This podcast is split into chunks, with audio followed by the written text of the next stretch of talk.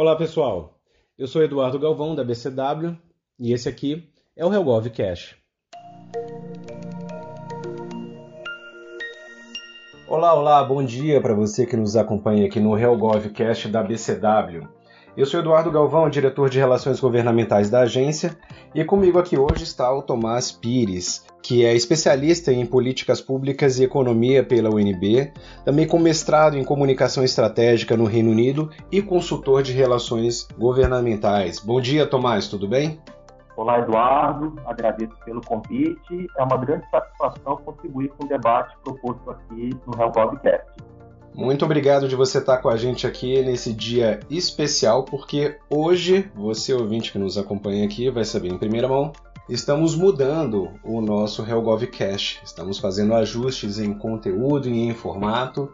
Então o nosso Helgov Cash vai ficar ainda mais rico, porque passa a contar com mais tempo para que a gente possa trazer uma análise mais aprofundada do que deve ser o tema mais importante na política para a semana que se inicia e também teremos mais espaço agora para conversar com convidados especiais sobre esses temas e trazer ainda mais luz aqui para nossa semana e para nossas decisões estratégicas.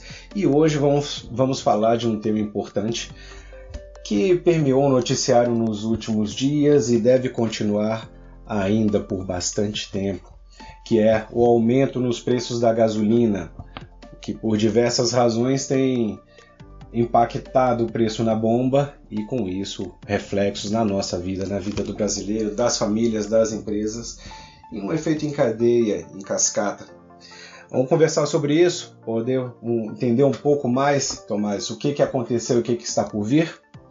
Sim, claro, Eduardo. Uh, bom, a recente escalada no preço da gasolina ela é resultado de uma soma de fatores conjunturais, como o preço do barril de petróleo no mercado global da mesma forma a cotação do dólar, que é o principal indexador de mercado, impacta diretamente o setor de energia e commodities. Isso tem pressionado a atual política de preços da Petrobras, forçando esses sucessivos reajustes no preço repassado ao consumidor. Mas é importante, Eduardo, destacar alguns aspectos que também têm influenciado nesse processo. E no epicentro, como todos já sabemos, temos a guerra da Ucrânia e as sanções econômicas dos Estados Unidos à Rússia, que é o terceiro maior fornecedor de petróleo e gás no mercado global. Bom, na esteira do atual contexto, o que se observa é que o preço do petróleo e derivados encarece nas últimas semanas de forma acentuada em razão da guerra e o risco de desabastecimento por retaliação do governo russo no fornecimento de gás e petróleo. Dito isso, o reajuste anunciado pela Petrobras já era esperado. A surpresa maior foi a intensidade e a forma como ele veio, com esses 25% no aumento para o diesel, foram 18% para a gasolina e 16% para o gás de cozinha. Ou seja, não estamos falando de pouca coisa. E vale lembrar que esse foi o maior reajuste desde 2016 já foram anunciados, veja só, 13 vezes a revisão dos preços da gasolina desde janeiro de 2021. Ah, portanto, o que se observa é um cenário de assimetria mesmo, onde o Brasil realmente já caminhava com os preços defasados em relação ao mercado global. Fomos duramente atingidos com o início da guerra. Então, a Petrobras respondeu com essa dose amarga e o mega reajuste no momento de incerteza e crise global. O que precisa ficar claro daqui em diante é qual a agenda de gestão de crise será adotada pelo atual governo. E parece, Eduardo, que até o momento o caminho mais provável e desejável seja adotar uma linha de contenção de preços, evitando novos reajustes. Porém, essa tendência privilegia essencialmente a estratégia do risco político, considerando que estamos em ano eleitoral. Mas isso pode, por outro lado, acarretar em efeitos como o aumento da inflação, o desequilíbrio nas contas públicas e criar a chamada bomba relógio fiscal. Bom, o fato é que o debate já está pautado com esse mega reajuste e deveremos ter sinalizações mais concretas durante essa semana de como será conduzida essa agenda pelo governo e se teremos interferências na atual política de preços da Petrobras. Tomás, você trouxe diversos pontos interessantes que, que eu queria explorar um pouquinho mais. Eu anotei alguns aqui, mas tem bastante coisa interessante. Vamos passar aqui uns um por um, que eu, eu gostaria de tirar algumas dúvidas contigo. Primeiro, a gente ficou refletindo aqui se essa nova crise, esse novo problema que o governo está enfrentando, se ele não expõe novamente uma talvez antiga ferida do governo, que é uma disputa ali entre posições, ideologias, entre Paulo Guedes e Jair Bolsonaro. Isso porque o ministro falou contra as políticas de subsídio, mas o presidente falou contra a política de preço da Petrobras. Então, parece que, primeiro, está né, tá havendo uma, uma diferença de opiniões, uma diferença de posições em relação a como se deve conduzir o problema para uma solução, e também parece que está expondo ali uma falta de comunicação interna, né? Porque parece que um fica sabendo da posição do outro pela imprensa e não pela reunião ministerial. Sobre esse ponto de talvez uma contradição entre Guedes e Bolsonaro, como é que você percebe essa questão, Tomás? Bom, é, é um ponto central nesse debate do mega reajuste. O que é possível afirmar, Eduardo, até o momento, é que o governo está realmente empenhado em avançar como uma solução imediata para conter o avanço do preço da gasolina. O presidente Jair Bolsonaro anunciou que o governo deverá enviar, ainda esta semana, um projeto de lei ao Congresso propondo zerar a cobrança do PIS-COFINS na gasolina. Por outro lado, o ministro da Economia, Paulo Guedes, já admitiu que subsídios vindo do Tesouro Nacional devem ser adotados para custear o diesel e permitir ao governo bancar uma parte dos valores cobrados na bomba. É, o ministro descartou ainda alterar a atual política de preços da Petrobras. Portanto, o que se observa é uma agenda intensa que começa a ganhar fôlego para blindar o governo contra os efeitos negativos causados pelo mega reajuste da gasolina. É, a aprovação do Congresso na última semana, é, alterando a cobrança de ICMS para o diesel e gás, também foi uma importante ajuda nesse processo. Mas o que chama a atenção mesmo, eu poderia destacar nos últimos dias, foi a narrativa que começa a ser reportada pelo presidente Bolsonaro sobre a, a política de reajuste da Petrobras. Ele afirmou no último sábado, por exemplo, que a estatal demonstrou insensibilidade, essa foi a palavra utilizada pelo presidente, com a população ao anunciar o mega reajuste. Ou seja, o que se verifica de forma prática é que Bolsonaro e Paulo Guedes, apesar das declarações, apresentam divergências sim sobre possíveis interferências na estatal para conter essa escalada de preços. Por um lado, o governo diz que não deverá alterar a política de preços, mas por outro, Bolsonaro dispara no noticiário dia após dia e vem elevando o tom de críticas contra a Petrobras. Então é preciso aguardar ainda para saber como será a política de alinhamento dentro do Planalto para conduzir essa agenda e gestão de crise que o governo se encontra atualmente.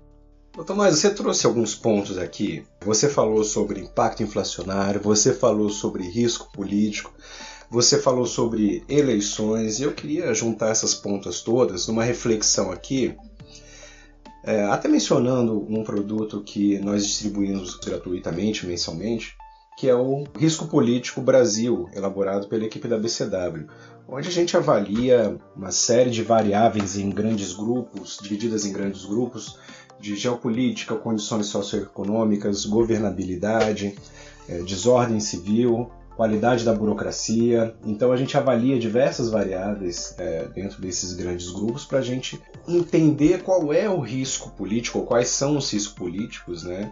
É, no Brasil em relação aos negócios. Né? A gente elabora essa, essa, análise com essa visão, né? como que as decisões políticas vão impactar o ambiente de negócios para quem quer investir no Brasil, para quem já tem investimento no Brasil, enfim, para o decisor estratégico das grandes empresas.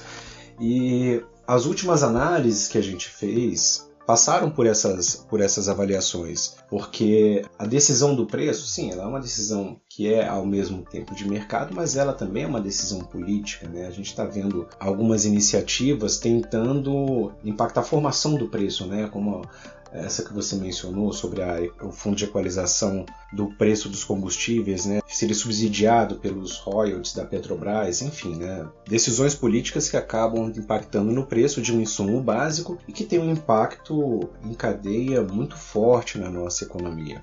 Então a gente queria, eu queria trazer um pouquinho aqui essa reflexão, porque crise em ano eleitoral não beneficia o governante da vez, né? Quer dizer, a gente viu aí que os presidentes que foram reeleitos, é, eles tinham um cenário na economia era um pouco desafiador, alguns, em alguns casos era um pouco desafiador, mas pelo menos a popularidade do candidato à reeleição estava alta. Aqueles que conseguiram se reeleger estavam com uma popularidade alta. E a gente está vendo que a diferença entre a popularidade e as intenções de voto né, dos dois principais candidatos hoje, que são o presidente Jair Bolsonaro e o ex-presidente Luiz Inácio Lula da Silva, tem diminuído. Quer dizer, a popularidade do presidente Bolsonaro tem aumentado e a popularidade do ex-presidente Lula tem diminuído um pouco. Então, essa diferença tem diminuído e a forma como for conduzida a política de preços pode impactar diretamente na popularidade do presidente uma vez que é, um dos fatores que condicionam esses votos, né, essa intenção de votos, é a, é a, satisfação da população. E aí eu volto lá na parte inicial dessa reflexão, que é o aumento de preços na, na gasolina, ele tem um efeito imediato que é de diminuir o poder de compra da população.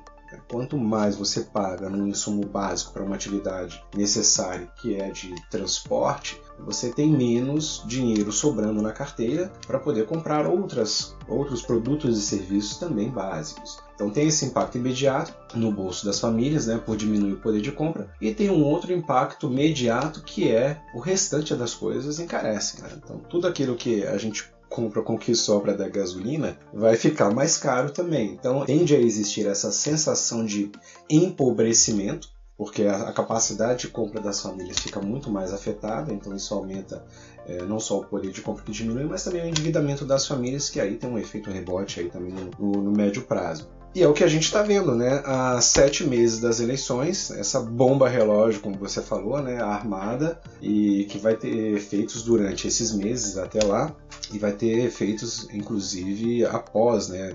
Tal, talvez, dependendo de como, como for construído o caminho, é, os principais efeitos sejam após né, as eleições. Então, como é que você enxerga isso, Tomás? Essa, como é que você acredita que será esse risco político para esses próximos meses aí que antecedem a eleição e o que, que deve acontecer no poder de compra, na economia das famílias e, consequentemente, também na economia do país e das empresas?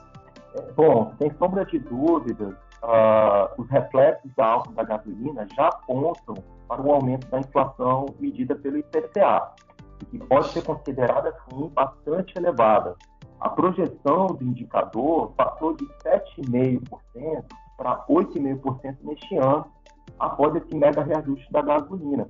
A avaliação do mercado é que há risco sim do chamado efeito dominó na inflação, agravando ainda mais o quadro econômico e exigindo maior empenho do Banco Central com a elevação da taxa de juros. É, essa medida, como já sabemos, é o principal instrumento de controle que vem sendo adotado pela equipe econômica em forma de conter os efeitos da inflação. É, mas ainda é cedo para dizer que esse ciclo de alta na taxa de juros será suficiente para controlar o cenário de inflação. É, ao que tudo indica, o desafio a partir de agora será ainda maior, considerando os impactos ainda presentes impostos pela pandemia no cenário econômico, somados à guerra da Ucrânia e a recente disparada do mercado global de petróleo. E é curioso ver, Tomás, como essa, essa questão ela dialoga com a agenda de risco político também. E nesse ano eleitoral, como é que, como é que você percebe que vai ser o impacto do aumento da gasolina para o risco político do próprio governo? Bom, 2022, por ser ano eleitoral, Eduardo, já tem naturalmente uma expectativa de aumento na temperatura política. É, o que se pode afirmar é que a escalada de preços da gasolina e a crise global do petróleo cria um cenário ainda mais adverso e com dificuldades reais ao governo Bolsonaro, que já enfrenta rejeições e quedas na taxa de aprovação. os efeitos negativos na, na, agenda econômica já começaram a ser explorados pelos possíveis adversários do presidente e vai reforçar a implementação de medidas necessárias para conter essa crise global. Como já é previsto, o governo vai precisar, mais do que nunca, manter a sua base de apoio e coalizão no Congresso.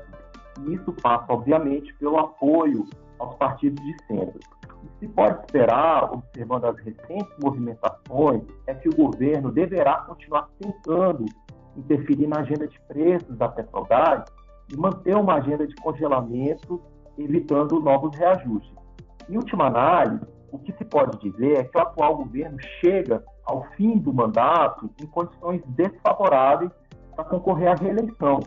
E esse cenário de escalada de preços da gasolina pode representar, sim, uma grande fragilidade, caso haja inoperância da equipe econômica para conter essa alta da inflação e a escalada dos preços.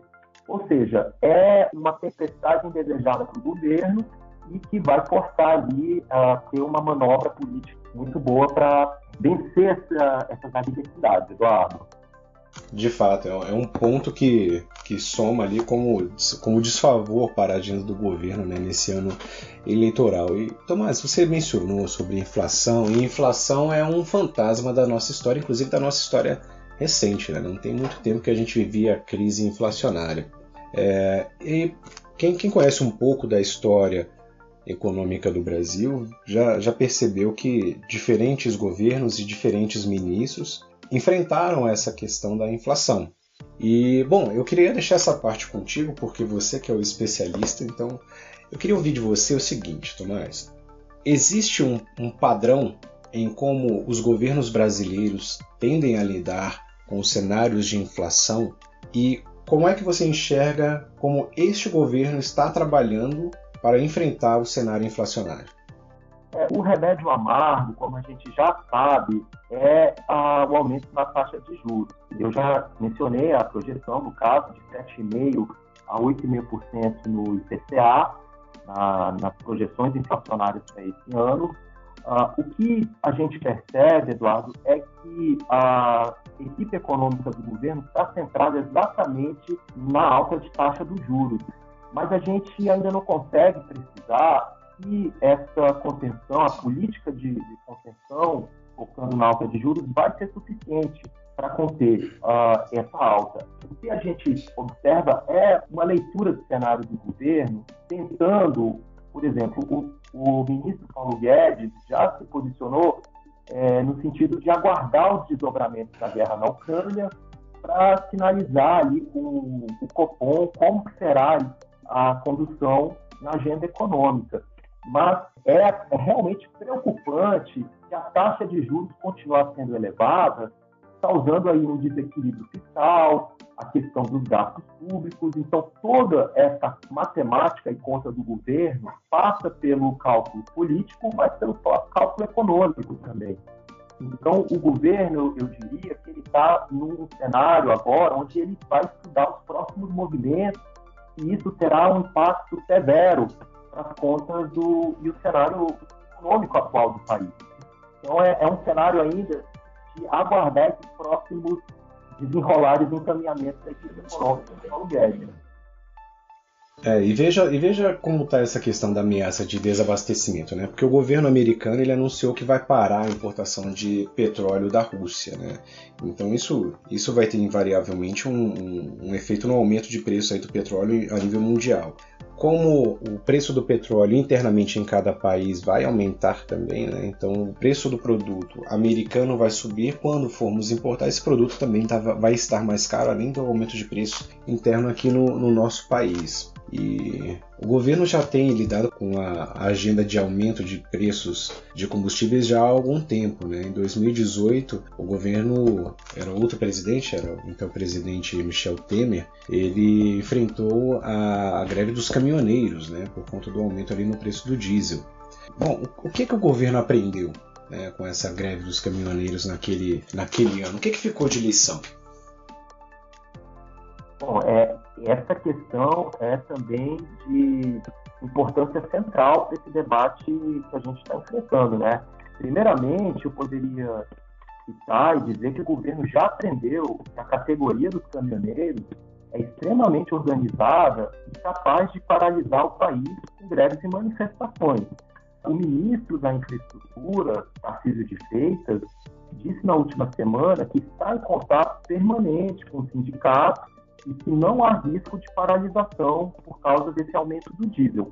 Porém, o assunto já entrou na lista de prioridades do governo. É, mas o que se observa, Eduardo, é que há sim uma preocupação real com essas movimentações. Elas ganham forças com novos, novos reajustes no preço do combustível. E a preocupação, elas aumentaram na última semana com a, um anúncio, por exemplo, da CNTA, que é a Confederação Nacional de Transportadores Autônomos. Eles anunciaram que o reajuste do diesel inviabiliza o frete e as operações, podendo elas ficarem paradas na próxima semana, sofrendo uma paralisação que eles estão chamando de paralisação técnica, veja só, mas sem o bloqueio de estrada. Ou seja, o que se observa é que o governo já está sendo pressionado pela categoria dos caminhoneiros e vai precisar, mais do que nunca, sentar na mesa de negociações para discutir os preços da categoria, que incluem o preço do combustível e questões no dia a dia do, dos trabalhadores, que envolvem, obviamente, o preço do diesel, é, isso impacta na economia, é um cenário de efeito cascata. Ah, e o governo está é, ciente, monitorando e tem já as lições do passado. Agora, o que a gente precisa aguardar é saber como é que vai ser essa linha de negociações com os sindicatos e caminhoneiros. Pois é, e, e para aquele decisor de empresa, o decisor estratégico, o CEO, o vice-presidente de operações, o presidente da companhia, que tem negócios no Brasil ou que está olhando para o Brasil, para a América Latina e pensando: será que eu levo investimento para lá? Será, será que eu levo a minha planta para lá? Será que eu começo a operar no Brasil? Ou será que eu amplio as minhas operações no Brasil? Mas, para esse decisor empresarial, esse investidor, em um ano tão volátil, quais são os principais impactos e expectativas para esse público? É, esse tema é também importante observar o mercado. O mercado, via de regra, em ano eleitoral, ele tende a realmente dar uma paralisada o mercado acionário específico, né? Então, eu traria especificamente sobre o mercado financeiro a análise dos acionistas da Petrobras. São bastante contrariados, uma vez que o governo, não só o governo, mas é, os candidatos que vão concorrer à eleição já começam a falar, por exemplo, da questão da distribuição de dividendos, que bateu recordes históricos na Petrobras recentemente, né? Então, como que o governo uh, vai uh, tentar interferir ou não uh, na questão de preços, mas o mercado financeiro ele está sim aguardando, paralisado no sentido de entender qual será o movimento real da economia. Eu citaria, Eduardo, também a questão do conselho da, da Petrobras. É, o que se observa é que o Bolsonaro elevou a pressão contra a Petrobras e ameaças, inclusive sinalizando possíveis mudanças na presidência da estatal, que é, é ocupada atualmente pelo general Joaquim Silva Luna. Essas sinalizações podem abrir caminho para mudanças mais drásticas. E o Bolsonaro indicou o general para o cargo em fevereiro de 2021. Mas desde então, a atual política de preços e reajustes tem incomodado sim o presidente já se manifestou publicamente, discordando dos rumos da companhia, e tem adotado, diante da escalada de preços, um tom mais duro. Ah, então, que em linhas gerais, se observa, de um lado, o mercado financeiro ele, ele se mantém numa posição mais cautelosa, e a gente observa o debate da interferência da estatal. E isso, para o investidor, para o acionista, para o CEO de grandes companhias, não é um cenário atrativo. Ah, isso pode sim interferir na condução e, no, na lucratividade de empresas, não só da Petrobras, mas do mercado acionário. E o país precisa aguardar passar esse momento. Eu acredito em, em análise final, que passadas as eleições, a gente vai ter aí um, um restart, digamos assim, na contagem desse cronômetro, para saber os andamentos da, da economia brasileira, como é que vai ser para o mercado financeiro. Sim, embora a gente tenha alcançado alguns avanços positivos né, na agenda desse governo, como por exemplo, a gente teve aí a, a aprovação do PL de cabotagem, a gente teve também o marco legal de saneamento, é, a gente teve a MP da desburocratização, a lei da liberdade econômica, então a gente teve uma série de, de agendas positivas que, que melhoram o nosso ambiente de negócios. Né? Mas por outro lado também o governo tem enfrentado questões, até algumas externalidades que prejudicam muito né, o, o ambiente é, de operação de empresas aqui no Brasil. Né? A gente está vendo aqui inflação, a gente está vendo teve pandemia, foi uma realidade para o mundo inteiro. É, a gente está tá vendo também aqui, aqui, a questão da crise da Ucrânia, o, o, o aumento na, no preço do petróleo e o consequente aumento em todos os preços, perda de poder de compra das famílias. É, então é, é, um ambiente que, se por um lado tem uma parte positiva, né, por outro também enfrenta outros desafios que, que tem inibido né, o investimento no Brasil e pelo contrário, tem até feito um, um outflow, né, uma, uma, fuga de capitais do Brasil. A gente, a gente vivenciou em um período recente né, diversas empresas deixando o Brasil. Né? Então o Brasil ele, ele, deixa, ele tem deixado de ser né, um principal destino para investimentos e para operações. Esse cenário que nós vemos hoje ele deixa bastante é, incerta né, a decisão, porque, inclusive, até a depender né, de qual será o candidato vencedor, o país pode ir numa direção ou numa outra completamente diferente, né, bastante diferente. É um dos candidatos, que é o, o ex-presidente Lula, começa a falar né, sobre uma nova reforma trabalhista, né, como aquela que aconteceu é, recentemente na Espanha, né, e o resgate de alguns direitos trabalhistas. Então, isso muda, mudaria completamente a agenda para o próximo ano. Então, realmente, nesse, nesse período de 2022, a gente percebe uma instabilidade muito grande e o acionista, o investidor né, da empresa, fica, fica receoso com esse risco político né, para colocar agora né, o seu capital, para fazer uma decisão de, de investimento, porque de fato o, o risco, do, o risco político no Brasil está não só alto, mas também variando bastante.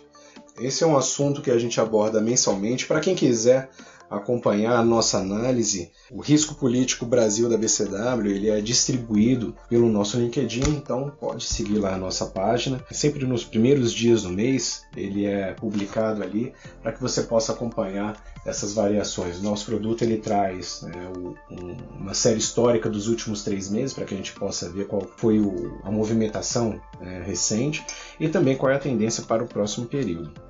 Tomás, eu vou deixar aqui aberto então para você esses últimos minutos para você trazer aqui suas reflexões finais sobre, sobre esse ano, sobre governo e sobre a dificuldade das empresas e dos investidores. É, eu, eu acho, Eduardo, como eu já mencionei aqui, que é, naturalmente 2022 começou como um ano desafiador. Obviamente a gente não pode deixar de que é um ano eleitoral, o governo chega em condições desfavoráveis, mas um, um, tema que eu acho que pode ser aqui agregado a essa reflexão, falando especificamente sobre a alta, o mega reajuste implementado pela Petrobras na gasolina, é a agenda do governo no setor de energia. Então, o que a gente observa num, num cenário global são países que têm investido em, em capacitação, pesquisa e desenvolvimento de tecnologias, por exemplo, utilizando energias renováveis, a, a questão dos carros elétricos. Essa agenda, a gente é, observa que no Brasil ela está um pouco estacionada e pode ser, talvez, a depender do próximo governo, um momento aí estratégico para implementar no país uma menor dependência do diesel, nesse sistema modal que passa também pelo risco de greves, pressão dos sindicatos dos caminhoneiros, sempre em que há um reajuste de preços e é um cenário, é, em última análise, eu diria, que vai forçar o governo, o governo e a atual equipe econômica do ministro Paulo Guedes, ela vai sim passar por uma prova agora, digamos, nesse reta final de governo, em apresentar medidas pontuais para conseguir conter e, e, evitar essa bomba relógio. A gente sabe que ela não vai, gastos fiscais, é, gastos públicos, ela não vai ser bombardeada, digamos assim, nesse momento. É uma questão de médio e longo prazo e, e que exige, sim, é, do governo ali uma forma de conter esse avanço e o cenário de crise global que a gente está passando. basicamente isso, eu agradeço a, a, oportunidade, é sempre um prazer estar contribuindo aqui nos debates com vocês. Muito obrigado, Eduardo. Muito bem. Hoje eu conversei com Tomás Pires, que é especialista em política, políticas públicas e economia pelo UNB. Tem também mestrado em comunicação estratégica no Reino Unido e é consultor em relações governamentais. Mas, muito obrigado mais uma vez por você estar com a gente aqui hoje, nessa manhã de segunda-feira, para bater esse papo. Quero deixar meus agradecimentos aqui e desejar uma boa semana a você e a todos os nossos ouvintes. Acompanhe a gente semanalmente no RealGovCast, aqui no LinkedIn da BCW e também no, nas sextas-feiras no nosso Planalto BCW com um resumo do que foi mais importante na, na semana política. Um abraço a todos! Para conferir mais análises do time de Public Affairs sobre esses e outros temas do cenário político, basta acessar o Planalto BCW, disponibilizado semanalmente no LinkedIn da BCW Brasil. Desejamos a todos uma ótima semana. Até a próxima! thank you